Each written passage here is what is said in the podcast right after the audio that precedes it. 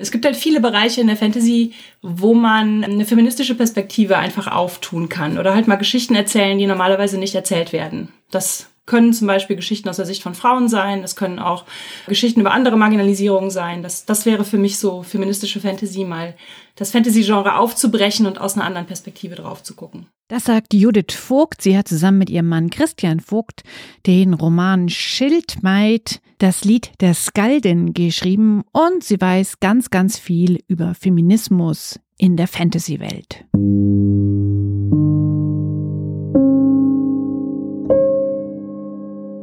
Hallo, ich bin Laura Freisberg und das ist die 61. Folge von Stadtland Krise, dem feministischen Podcast von Frauenstudien München. Ich bin Barbara Streidel und in dieser Episode geht es um feministische Fantasy-Literatur, um die Frage, was sie auszeichnet und wieso Fantasy möglicherweise recht gut zu Feminismus passt.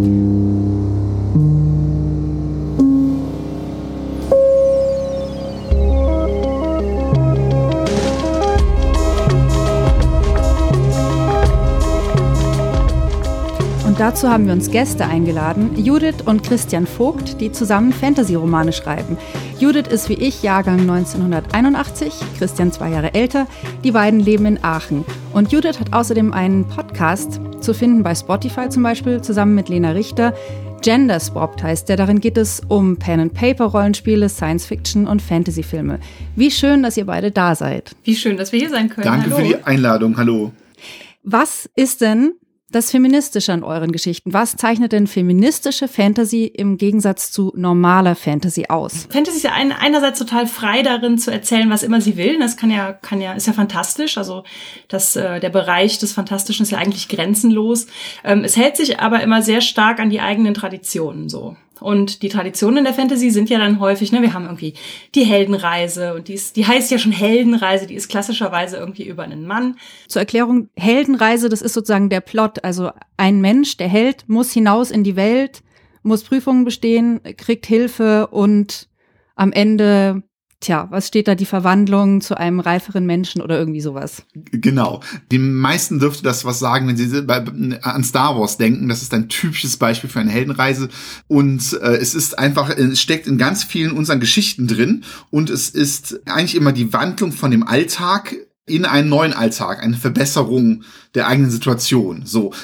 Genau, und mit unsere Geschichten meinen wir jetzt nicht nur unsere, also ja. Christians und meine, sondern generell so die Menschliche Geschichten, die Geschichten. die Menschheit sich so erzählt hat. Wobei es auch da natürlich, also zu sagen, die folgen alle der Heldenreise, ist natürlich auch zu vereinfachend. Da gibt's natürlich auch Varianten, aber das ist ja so ein bisschen so eine große Erzählweise, die mal irgendwann etabliert wurde und dann halt immer wieder wissenschaftlich untermauert und sowas. Okay, jetzt haben wir relativ viel schon Theorie gelernt über die Technik der Heldenreise und warum Luke Skywalker ein typischer Held für die Heldenreise ist. Jetzt mal in die, hm, das ist jetzt auch ganz komisches Bild, in die echte Fantasy-Welt. Also zum Beispiel in die Pen-and-Paper-Rollenspielwelt, wo ja auch dein Podcast, äh, Judith, mhm. mit zu tun hast. Wie unfeministisch ist denn eigentlich die Pen-and-Paper-Rollenspielwelt? Ja, wie so viele Subkulturen ist auch das eine Subkultur, die an sich arbeitet. Also ich würde sagen, die Ursprünge des Pen-Paper-Rollenspiels sind sehr unfeministisch, also im, im Kern schon. Das Pen-Paper-Rollenspiel ist entstanden aus den sogenannten Wargames, also so Kriegssimulationsspielen. Ähm, und eines der ersten davon hatte schon so als Untertitel A Game for Boys and That Kind of Girl that likes more complicated games for for Boys oder irgendwie sowas, ne? Also so schon so ein, das, das Spiel ist zu schwierig für euch Mädchen. Und das schwang im Rollenspiel halt super lange mit. Also das heißt, ähm, Darstellungen von Frauen waren häufig äh, sexualisiert, das waren häufig quasi Objekte, ne, die man erringen konnte in dieser auch, das sind ja auch Art, Arten von Heldenreisen, das sind ja häufig so Gruppengeschichten, wo halt die Gruppe, die dieses Spiel spielt, erzählt ja gleichzeitig diese Geschichte. Und da war es halt lange Zeit so, dass, äh, dass Frauen da halt objektifiziert wurden und als Love Interest dienten und sowas, dass Frauen teilweise andere Fähigkeiten oder so Stats zugeschrieben bekamen, ne? also die körperlichen Sachen dann nicht so gut konnten, aber dafür dann irgendwie Verführen hoch hatten, also so voll diese Kerbe, ne, das, das die Verlockung des Weibes und sowas. Das sind aber auch Sachen, die das Rollenspiel versucht hinter sich zu lassen, also diese unterschiedlichen Stats und sowas, das ist schon lange Geschichte. Das Rollenspiel als Hobby an sich äh, hat wie alle Nischen, die ich so kenne, halt auch seine feministischen Kämpfe hinter sich oder steckt gerade noch drin. Es gibt auch da immer große große Widerstände, auch große Teile von einem Fandom, das halt sagt, früher war alles besser und sowas. Aber es gibt auch sehr viel so, ja, moderneres Spieldesign, was halt auch nicht nur auf dieses, ich verbessere mich und, und ja, habe so eine Progression nach oben, sondern äh, das halt auch viel ja, Queerness mit einbezieht und andere Formen von Storytelling und sowas. Also da tut sich schon auch sehr viel. Das macht schon Spaß, daran mitzuarbeiten. Vielleicht muss man noch mal ganz basic-mäßig erklären, was eigentlich Pen and Paper Rollenspiel bedeutet. Also ich habe spezielle Würfel. Ich verkörpere eine Figur. Ist Pen and Paper heißt, ähm, dass halt sozusagen Werte aufgeschrieben werden, die ich würfle. Und es gibt jemanden, der die Geschichte erzählt und wir sitzen alle im Kreis und verkörpern eine Figur. Zum Beispiel, du hast gesagt, bei Frauen verführen, dann wäre ich vielleicht eine verführerische Elfe oder eine abgrundtief böse Magierin, ja. die aber ganz nett aussieht oder irgendwie sowas. Eine hübsche, eine hübsche. Hexe. Das sind auf jeden Fall, ich würde sagen, es sind so die beiden großen ähm, mhm. weiblichen Stereotypen im Rollenspiel, ist die die Hexe und die die Elfe und gerne beides verführerisch und so. Aber wie gesagt, das sind auch Rollenbilder, die sich sehr stark ähm, aufweichen. Ähm, das berühmteste Rollenspiel ist ja so Dungeons and Dragons und Dungeons and Dragons ist ja auch so das Standard-Rollenspiel und trotzdem auch diesen Standard nochmal so ein bisschen auf den neuesten Stand bringt und so. Also da ist zum Beispiel das Bild für die Kategorie Mensch ähm, ist eine ähm, schwarze Frau oder Frau of Color, die halt mhm. eine Kriegerin ist. Das heißt, da hat man schon mal direkt mehrere Klischees gebrochen. Also das ist dann kein weißer männlicher Held mehr, der da. Die ist auch von der Optik, schwingt. dass das so ein bisschen ba babylonisch wirkt. So interpretiere ich das jedenfalls und dass man nicht den europäischen mhm. Ritter so als, als Standardkrieger hinstellt. Das ist schon ganz ja. nett, obwohl man da auch sagen muss, Änderungen kommen oft von kleineren Spielen, die das ursprünglich gemacht haben und die, die hat sich dann so, wie das oft ist bei großen Konzernen, genau, dass die sich da so dran flanschen und dann mitmachen. Das ist zwar nett, aber die Errungenschaften kommen eigentlich von anderen, anderen mhm. Spielen, kleinen Spielen. Aber auch die großen Platzhirsche müssen natürlich mitmachen, damit tatsächlich ja, eine Veränderung passiert. Also von ja. daher. Um mich mal zu outen, ich bin ja noch mal zehn Jahre älter als Laura äh, und du, Judith, und auch noch mal älter als du, Christian. Und in meiner Teenie-Zeit gab es noch keine coolen Videospiele und tatsächlich hatte ich ein großes Interesse an so Fantasy Fantasy spielen. Also ich war eins von den, wie war das beschrieben, Mädchen, die irgendwie anders sind. äh, und fand aber diese Grüppchen, die es dann gab, die echt mit Stift und Papier und Würfel und so Pappaufstellern, das schwarze Auge wurde mhm. zu meiner Zeit gespielt. Ich fand die recht unsympathisch, weil es war klar, dass natürlich immer so the leader of the pack, also das war so im Schulkontext, die Geschichte erzählt hat und dass ich eigentlich überhaupt nicht existent war, weil ich war ja nur die kleine Schwester von dem anderen, der halt noch da mitgespielt hat. So also so war die Degradierung sehr stark. Und ich habe dann gerne das in so, in so Würfelbüchern gemacht. Ich erinnere mich, der Hexenmeister vom Flammenden Berg, die Zitadelle des Zauberers, wo man halt dann immer gewürfelt hat, ob man jetzt links abbiegt äh, oder rechts abbiegt oder halt das Monster so oder so irgendwie angreift. Aber ich habe das sehr, sehr geliebt und habe halt, naja, wie ihr schon gesagt habt, überhaupt keine Erinnerungen dran, dass das in irgendeiner Form sonderlich feministisch war, weder vom Gameplay noch von den äh, Leuten, die auf sowas gestanden sind. Mhm. Es ist immer noch so, dass das hobbystark männlich geprägt ist, traditionell, aber dass sich das aufweicht. Dass sich das, das aber auch innerhalb, vor allem innerhalb der Spiele aufweicht. Das heißt, es gibt Spiele, die äh, klar äh, feministische Themen aufgreifen. Da gibt es ein Spiel, das heißt zum Beispiel Kage Matsu, das auch damit spielt, dass man äh, Genderrollen wechselt und es gibt äh, Spiele, die ohne diese Spielleitung auskommen, wo du sagst, dass so ein Hierarchiegefälle ist. Die Erfahrung, die du nämlich schilderst, die haben ganz viele äh, Leute gemacht. Häufig tendieren Männer in der Szene so dazu, das so zu essentialisieren, ne? also sozusagen Frauen interessieren sich halt nicht dafür, so nach dem Motto, das ist denen biologisch mitgegeben oder irgendwie sowas, ne, so.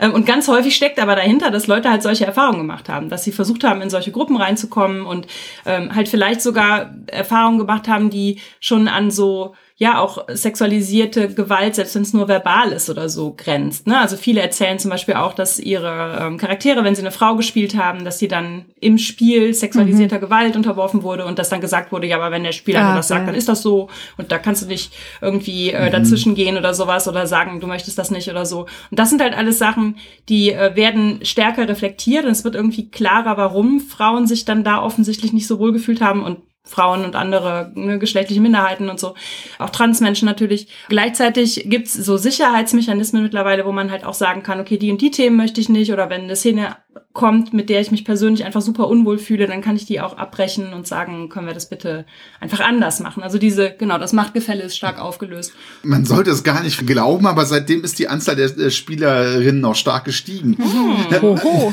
oh, wie kommt das denn? Gut, lass uns über Schildmaid reden. Schildmaid, das Lied der Skaldin, ist im Februar 22 im Piper Verlag erschienen, also ein großer Publikumsverlag. Die Geschichte spielt in Skandinavien oder in dem Gebiet von Skandinavien im Frühmittelalter zu der Zeit, als Menschen auf Viking gefahren sind, also diese Raubzüge gemacht haben, die jetzt den sogenannten Wikingern zugerechnet werden.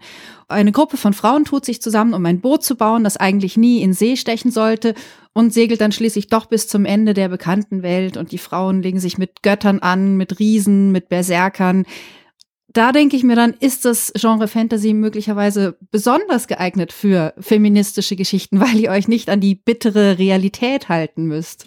Der Aufhänger für die Geschichte war ein Grabfund, der immer einem, einem männlichen ich Krieger zugeordnet war. Wann war das? Das war Und vor ein paar Jahren, oder? Das war vor ein paar Jahren, genau. Also und das Grab ist tatsächlich 150 Jahre, vor 150 Jahren gefunden worden. Und damals hat man ja nur anhand von Grabbeigaben die geschlechtliche mhm. Zuordnung mhm. gemacht.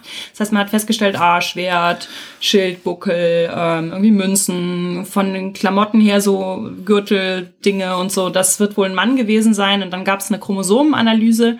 Dabei kamen halt Doppel-X-Chromosomen raus, was dann wiederum ne, Frau, also Cis-Frau, Transmann, nicht-binäre Person, was auch immer irgendwie in den Raum stellte. Ähm, und gleichzeitig aber kamen auch Leute, die dann gesagt haben, nee, nee, das war nur die Frau vom Schmied, ja. der hat die halt mit seinen schönsten Gegenständen. Oder es ist einer hingefallen und die Schwerter sind in das Grab gefallen. Das ist, das ist alles wahrscheinlicher als, ja. Und darum haben wir irgendwann gesagt, so komm, es gibt ja auch noch eine Mittelalterszene, ja, die sich so anziehen, also verkleiden sozusagen und das Leben nachmachen. Teilweise ist das auch sehr traditionell, was Genderrollen angeht.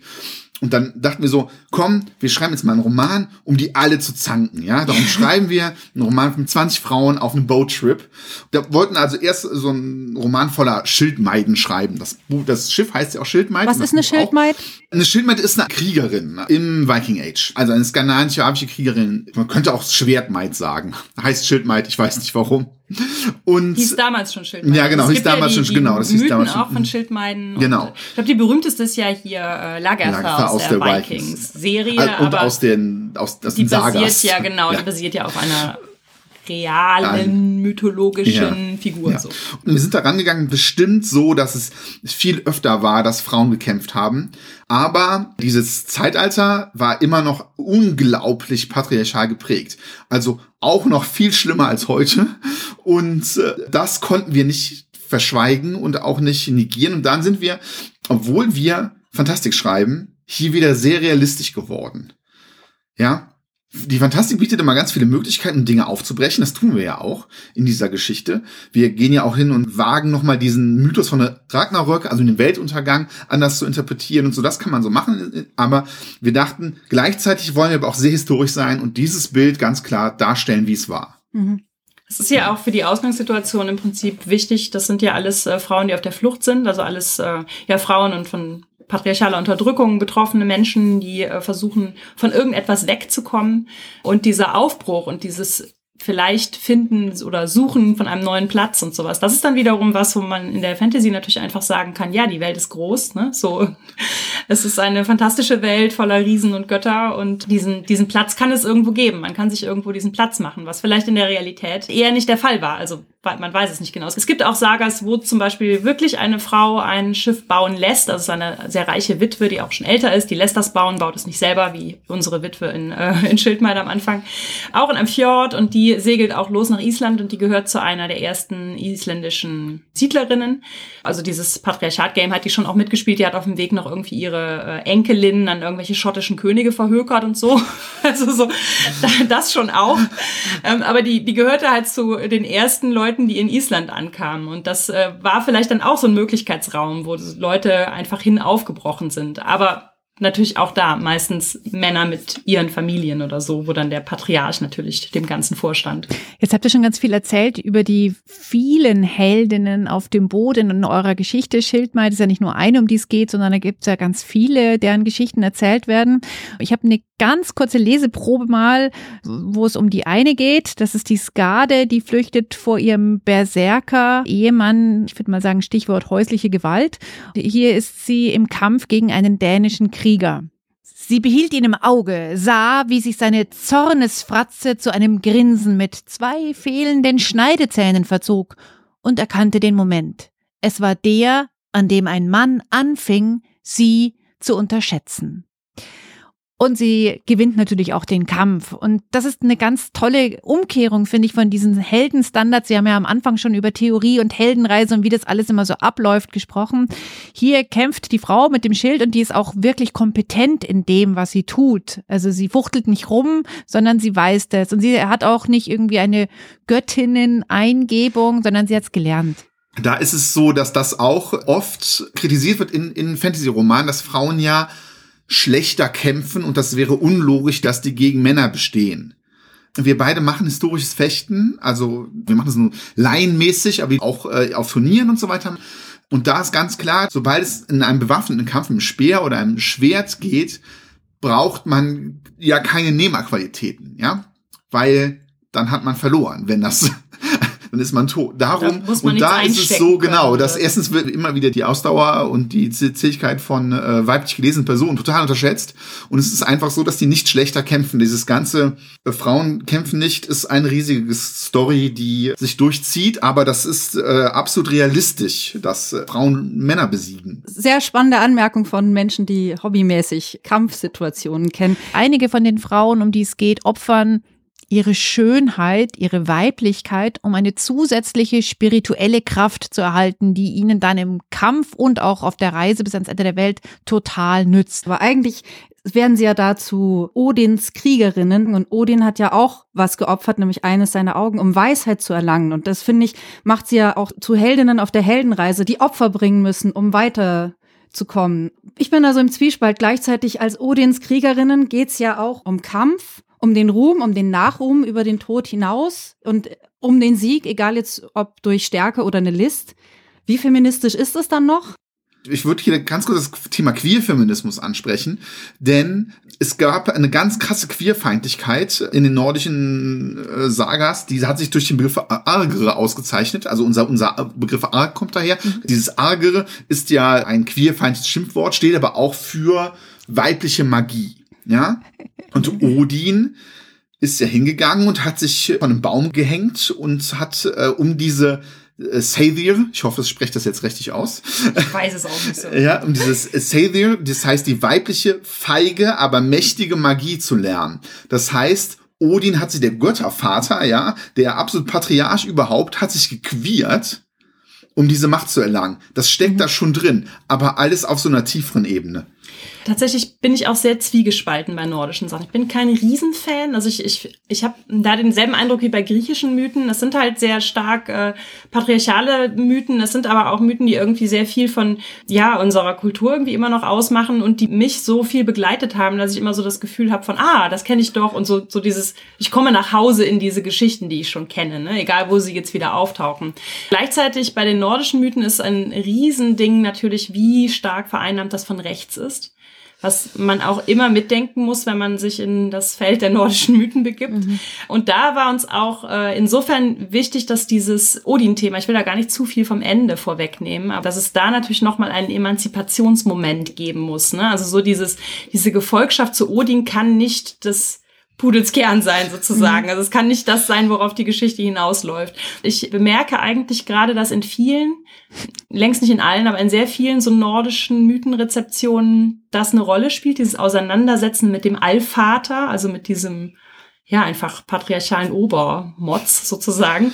Also Christian spielt gerade dieses God of War Computerspiel im zweiten Teil und der hat auch eine starke Auseinandersetzung mit ähm, dem Weltenende und ist das positiv, ist das negativ? Mit Odin ist das eine positive Figur oder mit Loki ist das eine negative Figur? So, so diese ganzen Fragen. Und ich finde auch der Dreiteiler von dem Percy Jackson Autor äh, Magnus Chase, der setzt sich auch, finde ich, ganz ganz gut so mit nordischen Themen auseinander. Da findet schon viel statt, also auch mit nordischen Themen und Queerness und teils so ein bisschen Feminismus und sowas da, da kann man viel machen. Mhm. Aber man muss natürlich immer auch mitdenken, die, die Nazis spielen auf demselben, im selben Stadion oder nee, nicht in derselben Liga, möchte ich nicht sagen, aber die spielen dasselbe Spiel. Dasselbe so. oder die bespielen eine ähnliche Tastatur, nur ein anderes Lied. Vielleicht so. Hm. Ja. Ja, ja, ja, das, ja, das ist eine bessere so, genau. Formulierung, genau. ja. ja. Ja. Ist ganz erstaunlich, dass ihr diesen Bezug nochmal herstellt, weil ich den also nicht nur bei eurem Buch total ausgeblendet habe, sondern auch an ganz vielen anderen Stellen schon. Also wirklich, ich denke gar nicht mehr dran, weil ich es alles ich finde es immer wichtig, dass man halt auch Mythen neu belegt und da ist natürlich das, was ihr gemacht habt, total super. Ich finde auch manches, was bei im Marvel-Universum ähm, da mhm. so abgeht, ist auch ganz gut, weil es mhm. einfach nochmal eine neue Bewertung ist. Also ob es jetzt besonders gut ist, will ich gar nicht damit sagen. Manches finde ich super, manches finde ich auch so. Uh. Ähm, ja, aber es ja. ist halt einfach so eine neue Belegung. Das, das finde ich auf jeden Fall sehr gut. Jetzt habt ihr in dem Buch, ähm, wir werden den Schluss nicht verraten, das äh, bitte schön sollen alle selber lesen. Aber äh, habe noch dieses Nachwort und das habe ich tatsächlich auch erst ganz am Schluss gelesen und hatte dann so richtig gehen so ein Aha-Erlebnis. Aha, also die brandaktuellen Debatten über Transpersonen oder die Endometriose sind also wirklich auch in diese Geschichte reingewoben worden. Etwas, was ich mir natürlich beim Lesen irgendwie gedacht habe, aber die Wörter habe ich nicht im Kopf gehabt. Also bei der einen ähm, Person, die immer so starke Schmerzen hat, einmal im Monat so extrem starke Schmerzen, da ist natürlich in meinem meinem Kopf schon allerlei passiert, aber es ist nicht zu dem Wort Endometriose gekommen. Ähm, also ich fand es total bemerkenswert, weil es halt eben nicht so, so ein Störfaktor war, dass man da mit der 2022 Brille auf eine vielleicht alte oder aus einer anderen Zeit stammende Geschichte draufschaut. Ist das ein Plan gewesen bei euch oder ist das eher zufällig entstanden, dass ihr die aktuellen Debatten mit eingewoben habt? Teils, teils. Also ich fand, gerade bei der Endometriose ist es natürlich so, dass diese 20 Frauen, die da den Boattrip machen, ähm, viele von denen haben keine Kinder oder haben bereits erwachsene Kinder, weil damit die sich so vollends lossagen können, haben wir uns so überlegt, muss entweder was sehr Einschneidendes passieren, wie bei Skade, die mit ihren beiden Kindern auf der Flucht ist. Ähm, oder es sind ne, irgendwie erwachsene Kinder, wie bei ähm, dem Mutter-Tochter-Gespann, was da ähm, auftaucht, wo die beiden Frauen ja erwachsen sind. Oder es sind halt kinderlose Frauen. Weil die Vorstellung irgendwie so ein ganzes Boot und dann noch 10, 15 Kinder mit da drauf, das wäre eine andere Geschichte geworden. Definitiv.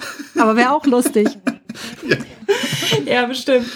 Und das heißt, ähm, wir haben uns dann gedacht, gut, äh, Frauen, also Kinderlosigkeit und, und Kinderwunsch und, und sowas, das ist ja auch, auch eine, eine, ähm, eine Geschichte, die da sehr stark so mit, mit reinfließt. Ne? Also inwiefern haben diese Frauen auch keinen Platz, weil sie kinderlos sind und sowas.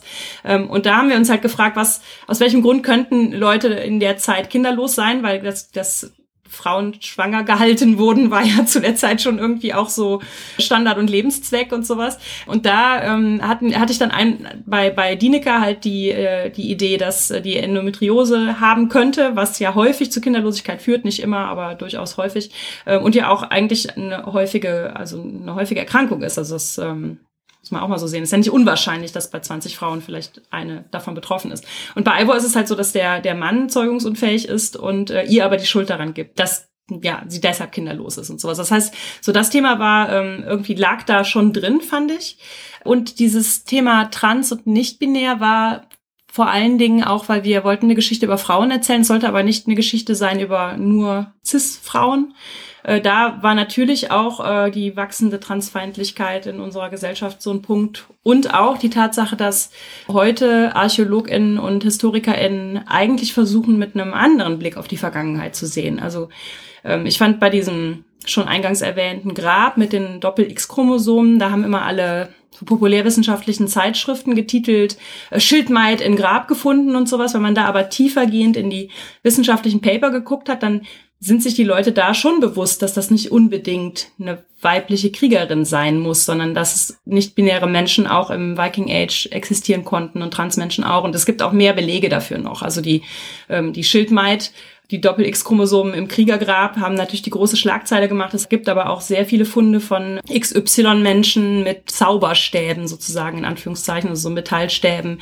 und Überresten von Frauenkleidung zum Beispiel. Also wo äh, die weibliche Magie, da meinte Christian ja schon, das ist äh, weiblich kodiert, das wurde auch immer als feige gelesen, als unmännlich und so, die dann halt von entweder von crossdressenden Männern ausgeübt wurde oder halt von, äh, von Transfrauen. Das macht aber irgendwie weniger Schlagzeile, weil wir heute auch immer noch so die, die Übertretung, die kämpfende Frau immer bewundernswerter finden als die mhm. Übertretung mhm. der der Mann in Frauenkleidung in Anführungszeichen so.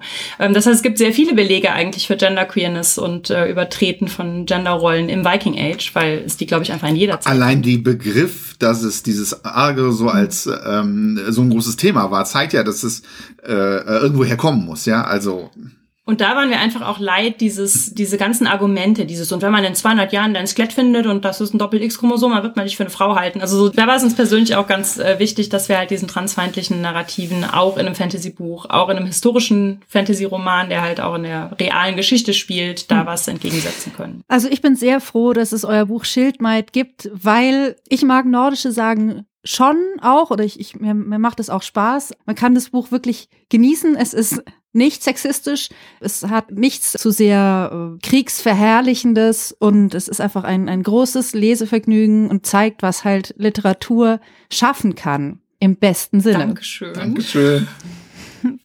Da kann ich nur ein Skoll dazu sagen, aber ich weiß gar nicht, ob das, das angemessen ist. Aber ähm, mir geht's genauso. Ja, Buchtipp für die Feiertage. Lest Schildmaid, das Lied der Skaldin von Judith und Christian Vogt. Es ist im Piper Verlag erschienen und hat genau so viele Buchseiten wie ein guter Feiertag Raum gibt für Lesen.